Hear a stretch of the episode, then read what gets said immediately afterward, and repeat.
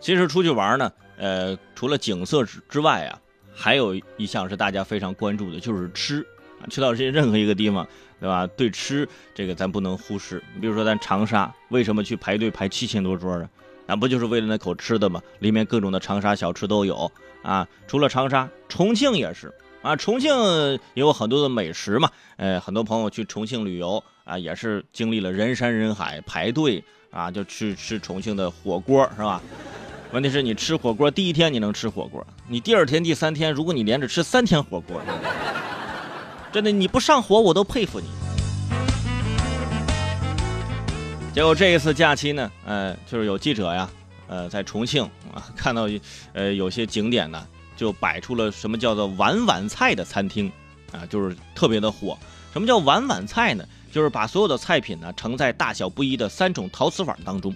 并放在透明的保温柜里面供游客选取，哎，价格也非常的简单明了，一块钱一碗，两块钱一碗，还有四块钱一碗，分三种，啊，米饭是无限供应，游客只需要花三到六元就能吃饱，啊，什么有凉拌豆干啊，红烧豆腐啊，粉蒸肉，回锅肉啊，啊，菜品总计四十七个品种。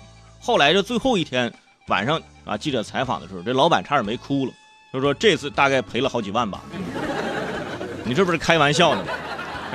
为了吸引游客来吃饭啊，一块钱一碗菜，真的，你这不就是我们浏阳蒸菜吗？说我们浏阳蒸菜也没卖这么便宜，对不对？我们最便宜的可能三块钱啊，三块钱一个素菜，什么什么土豆丝儿什么之类的，对吧？人跑到重庆去，因为吃火锅吃腻了，那我们就吃点这碗碗菜吧。发现哇，十块钱以内可以吃到撑。仿佛回到了三十年之前那种感觉啊！所以现在很多商家呢，为了吸引这游客呀，也是想尽各种的办法。但是你这个办法呢，就稍微的不太明智。你看到最后自己赔钱了吧？你说赔的这个钱，下一个十一假期，你说你能挣回来吗？那不一定，是吧？